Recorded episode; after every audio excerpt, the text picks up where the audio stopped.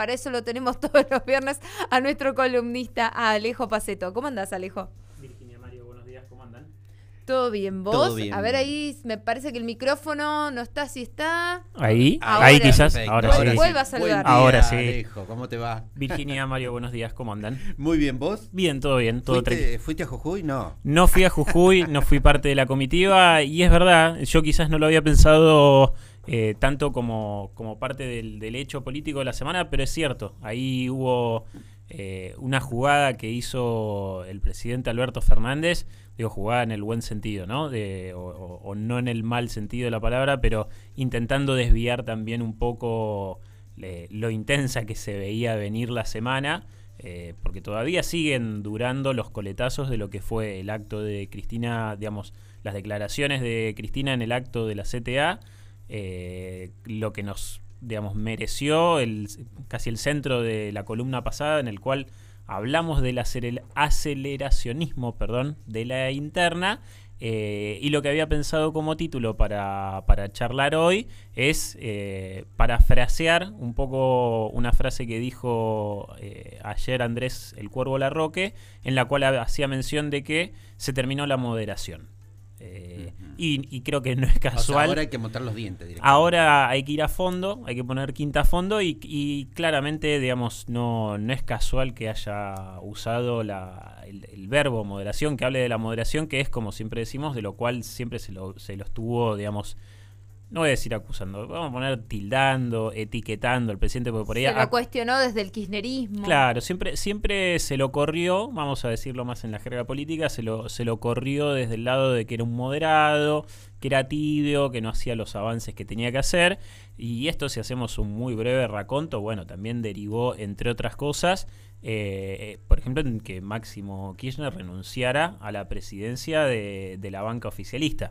Eh, digo, me parece como por ahí uno de los hechos más trascendentales por las diferencias que en ese momento se estaban empezando a agudizar al interior eh, de todo el bloque y de toda la, coalición gobernante. Pero bueno, eh, como decíamos al principio, el presidente hizo una visita a Milagro Sala, una situación bastante comprometida de salud la que tiene y una cuestión judicial en la cual él también ya aclaró que no puede indulta- indultarla porque estaría pasando por encima de una decisión de la justicia provincial. Con lo cual, bueno, ahí ese capítulo eh, trató, como decía, de, de desviar un poco el tema de, la agenda y de lo que venían siendo estos coletazos de- del acto de la CTA. La cuestión económica también tuvo una gira eh, esta semana por, por Berlín, por Berlín, perdón, por Alemania, que por ahí pasó un poco más sin pena ni gloria, no, no, no generó quizás tantas repercusiones como fue la cumbre de las Américas.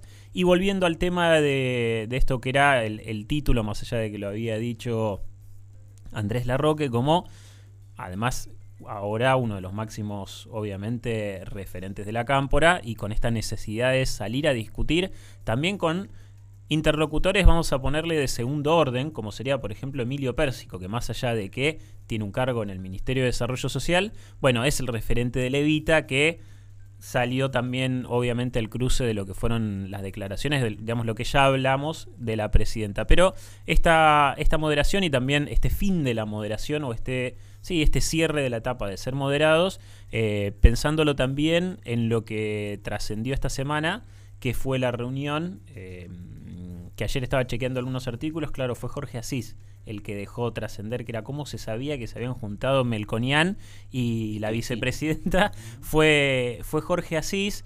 Eh, lo leí en una nota que ahora desgraciadamente no me puedo acordar eh, el apellido, el nombre de pila Agustina, es una periodista del cronista, una periodista política que además hablaba de que, bueno, es lógico que Melconian, en el rol que tiene ahora, más allá que haya sido funcionario del, del gobierno anterior, presidente durante un periodo del Banco Central, eh, es la cara visible de la Fundación Mediterránea, del IERAL, y él ya lo comentó incluso cuando estuvo en el evento de acá de Pulso. Están haciendo un recorrido por todo el país, juntándose con los principales líderes políticos, con los gobernadores, y es lógico que se junte también con la vicepresidenta. Obviamente por ser, eh, digamos, por, por, por tener claramente ideologías muy contrapuestas y visiones que por lo menos hasta ahora pensábamos muy diferentes eh, de lo que es la macroeconomía, bueno, tuvieron un acercamiento eh, y eso me parece que también eh, abre una señal de una Cristina que, vamos a decirlo así, va poniendo huevos en distintas canastas, porque me parece que eso también es una señal, es una señal más que la podemos juntar con, con las declaraciones que hizo en el acto de la CTA, esto de ir de cierta manera de atacar a los movimientos sociales o a quienes gestionan los, los programas de asistencia social o los más vinculados al, al mundo de la economía popular, bueno, son algunos guiños a los gobernadores por esto de cambiar la gestión justamente de, de- de quitárselas de alguna manera a los Claro, movimientos social, sociales claro. que pasen a estar en manos de, de los ejecutivos ¿no? municipales, de los ejecutivos eh, provinciales. Y esta reunión con Carlos Melconian también es, eh, implica un guiño a, los sectores de la centroderecha, al empresariado, decir, bueno, listo, entiendo que la situación económica, más allá de cómo le venga marcando la cancha al presidente y al ministro de Economía, bueno, me estoy juntando con alguien de la Fundación Mediterránea, que no nos olvidemos, la Fundación Mediterránea, el último funcionario directo que puso fue Domingo Cavallo. Eh, Yo me acordaba cuando Melconian estuvo en la jornada de Pulso, en la jornada de Economía que organizó el diario Río Negro y que le manifestó a Diego Penisoto que él iba a ser gobierno. Me dijo, cuando seamos gobierno... Ya lo daba por hecho, ¿no? y, Como decía, y como parece que va encaminado. ¿no? Como que pareciera que vaya quien vaya en la presidencia, pareciera que está la política económica alineada a lo que él está diciendo, ¿no? A un... Alejo, plan- ¿y vos qué ves? ¿Que Cristina se está mostrando moderada? ¿Al revés de lo que dice La Roca o no? Eh, no, no, no, totalmente. No, moderada no. Me parece que está, está jugando un juego en el cual tiene que necesariamente. A ver, Cristina, evidentemente, es la que está mar- es la que marca la agenda política. Nunca dejó de marcarla. Pero, eh, si querés, lo volvemos a, a- a decir en esos términos. Cada vez se fue incrementando más como, o cada vez, digamos, se vino dando este, este aceleracionismo, no solo de la interna, sino de que es ella la que marca la agenda política. Va a haber un acto hoy del presidente, mañana lo va a encabezar la vicepresidenta, que es lo que casi todos le vamos a estar prestando más atención. lo que diga. Claro, porque Alberto lo que hace son diagnósticos. ¿sí? Claro, la- el- Alberto hace un diagnóstico, dice pasa esto, aquello. Y además es, es- es increíble. eh, olvidémonos, si querés, por un rato de, de los nombres. Que no sea el presidente el que está marcando la agenda política del país, ya lo charlábamos eh, hace un año más o menos, como el presidente en ese momento, o el oficialismo, vamos a ponerle hace un año el oficialismo, no era el que marcaba la agenda política. Decíamos, tengo un vago recuerdo de que en una columna yo comentaba esto Sí, de era juntos lo que Claro, Claro, un dirigente de la oposición. Juntos sí. por el Cambio le marcaba la agenda política y el presidente, que en ese momento era, como corresponde, el principal vocero del Ejecutivo, eh, tenía que estar saliendo o tenía que haber otros, otros representantes del gobierno eh, salir a hablar y a responderle a la oposición. Bueno, si encima ahora te pasa con tu vicepresidenta, es un poco más grave, digo, con lo cual ahí Con ya... la diferencia que ahora la tenemos a Gabriela Ceruti que se pelea siempre todos los, los jueves, se pelea con los periodistas. Sí. Parece que le dice, bueno, peleate con los periodistas. Le dicen a Gabriela y Gabriela hace. Sí, sí, es un juego raro ahí el que terminó, eh, el, que te- el que se terminó de alguna manera institucionalizando, ¿no? Porque el, el rol de Gabriela Cerruti, o lo mismo, de quien es la vocera o la encargada de toda esa área de gobierno que ya a esta altura sinceramente me perdí el nombre, pero es más mal que mal es la vocera. Portavoz. Eso, portavoz. Ese es el nombre Portavoz. oficial. Porque así está la cuenta oficial en Twitter, además. Es- es cierto. Portavoz. Es cierto.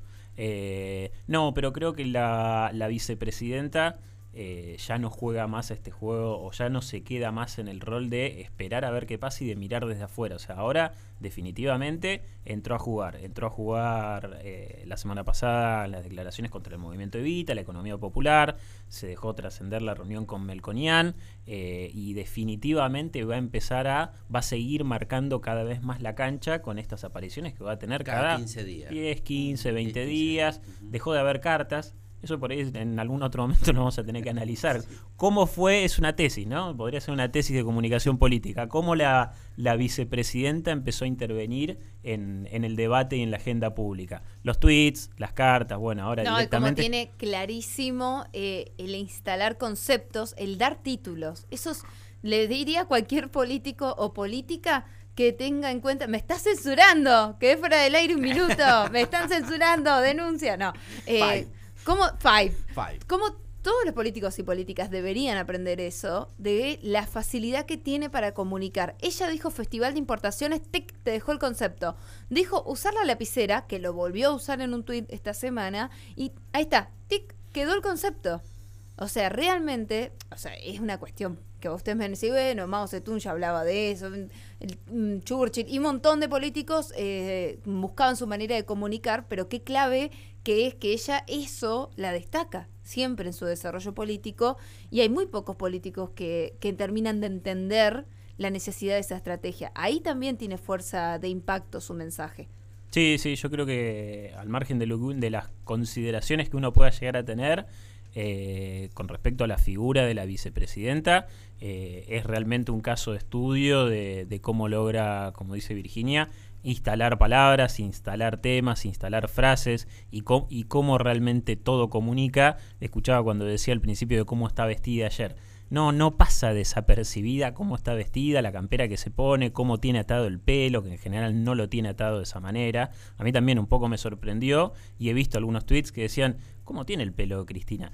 Todo, todo, todo no, no, no deja, no se deja librado al azar. Pero bueno, volviendo al eje central, eh, definitivamente para mí Cristina eh, no, no yendo a los tobillos de alguna manera, no de una manera, me parece, eh, si querés, virulenta en esto de se terminó la moderación, pero definitivamente ya no se va a quedar al costado ni al margen y necesita además hacerlo porque le habla en parte a los propios, en parte ya le está empezando a hablar a los ajenos, porque estos guiños que, que les mencionaba de tener una reunión con Mer- Melconian, eh, de mostrarse de alguna manera eh, a favor otra vez de, la Liga de Gobernadores o de los gobernadores con la gestión de, de los programas sociales o de lo que fuera, y de también a sectores del empresariado que, bueno, pueden decir, y quizás sí, en definitiva, otra vez eh, se tenga que apostar a la figura de, de- de Cristina Fernández de Kirchner, porque tampoco no, si lo pensamos desde el otro lado, sí está bien Melconian con lo que representa, eh, se tiene que juntar con una figura como la vicepresidencia, pero él también le está mandando un mensaje al propio sector que representa. Ah, Entonces pues. hay un doble juego ahí que me parece que no es menor. Eh, con esto no estamos diciendo que haya nada cerrado, pero me parece que como siempre son señales que hay que empezar a, a prestarle mayor atención. Qué lindo sería Macri versus Cristina, ¿no? Otra vez, yo, yo la verdad que no la veo. No la ves. Eh, eso, es, eso es otra Queda cosa. para una próxima columna. Vamos a tener un montón de tiempo para hablarlo, sí. sí no, sin no, dudas. pero es que eh, lo quiero decir que, que No, ya me han preguntado, eh, ¿vos a quién vas a votar? ¿A Cristina o a Macri? Es como, ¿qué? ¿Qué está pasando? Todavía ninguno de los dos es candidato. ¿eh? ¿Qué está pasando? ¿Por qué la construcción lógica nos lleva, bueno, a los referentes de la grieta, ¿no? También va, por ahí decanta sería. Exactamente. Alejo, muchísimas gracias. A ustedes. Lo pueden seguir a Alejo Paceto, le quieren discutir algo, le quieren hacer alguna pregunta, sugerirle un tema, lo buscan en las redes sociales como El Colorau, que lo estuvimos etiquetando nosotros también en nuestras redes sociales, que son Río Negro Radio.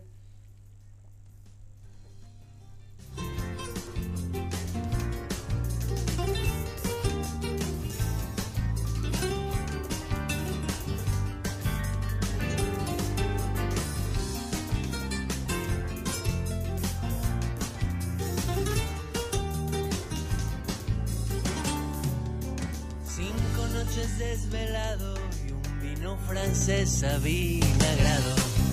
Cinco cartas con tu nombre y estoy partido en mil pecados.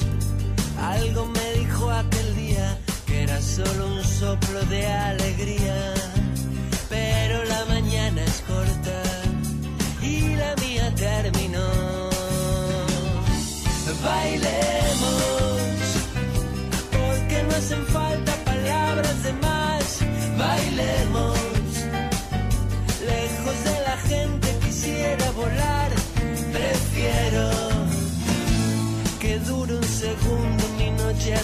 Y jugar con.